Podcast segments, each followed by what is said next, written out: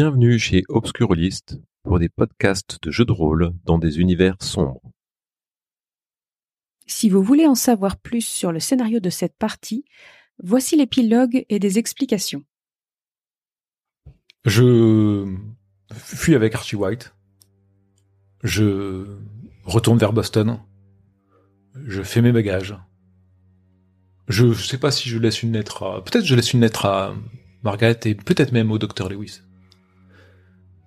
Dans, lesquelles, dans laquelle je les informe que... Ils ont bien fait. Quelque chose de terrible s'est passé. Mais que... Je ne les verrai plus.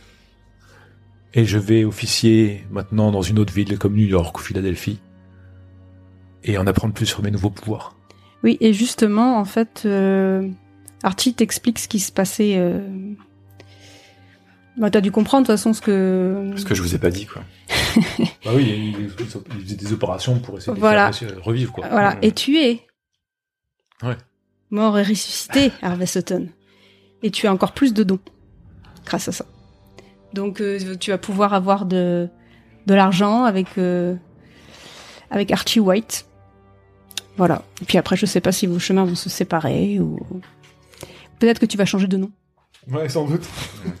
Et nous, on va arriver à Boston et on va aller au premier euh, Voilà. poste de police euh, en donnant les preuves et en expliquant tout ce qu'on a fait. Alors ils vont ils vous font un petit peu euh, mariner parce qu'ils disent ok alors vous avez quoi? Vous avez euh, un article de presse vous avez des cartouches Hmm, ouais bah écoutez Des on- témoignages. on verra demain etc et puis euh, en fait vous voyez dans la presse le surlendemain qu'effectivement il y a eu un incendie à la demeure Goodman les invités ont pu il n'y a pas de il n'y a pas de, blessés euh, euh, parmi les invités, par contre, euh, Monsieur Goodman euh, est porté disparu. Et vous n'avez, à part une lettre que Harvey Sutton vous a laissée, vous n'avez plus de nouvelles d'Harvey Sutton. Tous les autres, in- euh, tous les autres invités, ils ont été comme moi. Alors, explication du scénario. Ouais, parce que du coup, Ah ouais, moi, moi, j'ai noté qu'il y avait les scientifiques d'Europe de l'Est, ils faisaient des trucs sur les morts et ils les faisaient revivre. Tester en fait la résurrection sur des gens. Ouais, ouais. tuer et- Oui, mais ça avait l'air de marcher depuis deux, deux ans, donc euh, pourquoi ça n'a pas été fait avant Depuis six mois, etc. Pourquoi ils sont Ouais, ouais. peut-être qu'ils sont vrais. sais Ouais, ouais, après. Alors en fait, euh, pour euh, une partie du rituel consiste à ponctionner euh, li- le liquide extrait du bulbe rachidien via le trou occipital. Sauf qu'il en fallait une grande quantité pour ressusciter Elisabeth et Thomas. Et en fait, Monsieur Goodman a créé cette soirée uniquement pour euh, obtenir une grande quantité euh, de ce liquide, mais euh, il voulait, euh, le- son objectif, c'est que ce- ça passe, enfin comment dire, inaperçu entre guillemets, c'est-à-dire que les gens euh, perdent connaissance, Ouais. mais après se réveillent et après on leur dit oh non un mal mais de crâne, euh, voilà c'est rien passé machin. Désolé, c'est Omar qui est avarié. Euh, comme euh, comme il s'est passé sur Meyers en fait. Mm. D'ailleurs, c'est le pêcheur. Voilà. C'est le pêcheur, ouais. Donc et son but c'était de ressusciter sa, sa femme et son enfant. Et effectivement, il a gardé les corps euh, parce qu'en fait, ils n'étaient pas brûlés, ils, a- ils ont juste été asphyxiés. D'accord. Il a gardé les corps, alors dans ça. la chambre froide, Ah, moi, je- puis moi, je- euh, voilà. Je pensais qu'il avait juste. Enfin, je savais pas ce qui s'était passé, mais je me doutais bien qu'il y avait un en fait, euh, moi, je suis un, je suis un charlatan depuis tout le temps. Ah bon? Bah ouais. Tu m'en apprends une bonne. Et, euh, et en fait, euh, je suis un charlatan. J'ai, j'avais, je me suis renseigné en, en amont parce que si je me suis dit si je dois faire des séances, je dois avoir des billes en fait dans mon truc. Donc, euh, je, en amont, j'ai fait. fait- allé voir qu'il y avait s'il y avait des accidents, des morts. Bah, je, non, j'ai parcouru les l'île. journaux. Il a fait des recherches, quoi. ouais, c'est dans les archives de la bibliothèque. C'est pour ça que je connaissais les prénoms. D'accord. C'est pour ça que j'ai appelé C'est Lewis. pour ça que t'as dit Lewis. Ouais. Parce que j'avais pas compris pourquoi tu Et, euh, et, euh, et en fait, j'ai compris qu'Archie voulait euh, se venger. J'ai compris qui c'était. Et je l'ai croisé dans le, jour- dans le escalier. Il m'a expliqué qu'il euh, voilà, qu'il voulait se venger, machin. Et, euh, et en fait, comme moi, je viens de la basse société et que j'étais pauvre. Et je comprends, lui, il est vit dans la misère. Il y a l'autre qui est un nabab qui a fait condamner son père pour une raison un peu obscure, euh, bouc émissaire, si Mhm. tu veux. Je l'ai couvert. Je voulais pas que tu voir Archie, je lui ai dit de se Ah. décamper et tout ça. J'ai couvert Archie, je savais qu'il allait le tuer et je l'ai couvert. Je l'ai pas donné. C'est ça qu'il l'ai- était pas dans sa je l'ai pas aidé. Et euh, je l'ai couvert. Et puis en fait, quand j'ai refait la deux, mais en Moi, fait, je t'ai tout dit, tout. ouais. Et la deuxième séance de spiritisme, quand je l'ai faite, Parce qu'en fait, j'ai fait un mauvais rêve. J'ai rêvé que j'étais asphyxié, euh, etc. Il, Ouais, ouais. il- il m'a dit qu'en fait, ils étaient morts asphyxiés, euh, les, les, les- euh, D'accord. Archie. Et quand j'ai fait ma- ma- mon cauchemar, mon cauchemar, c'était j'étais asphyxié dans une dans une pièce. Mhm. Et je me suis dit, mais j'ai jamais fait de rêve comme ça. Qu'est-ce qui m'arrive? Donc et puis j'ai repensé au tableau qui était tombé.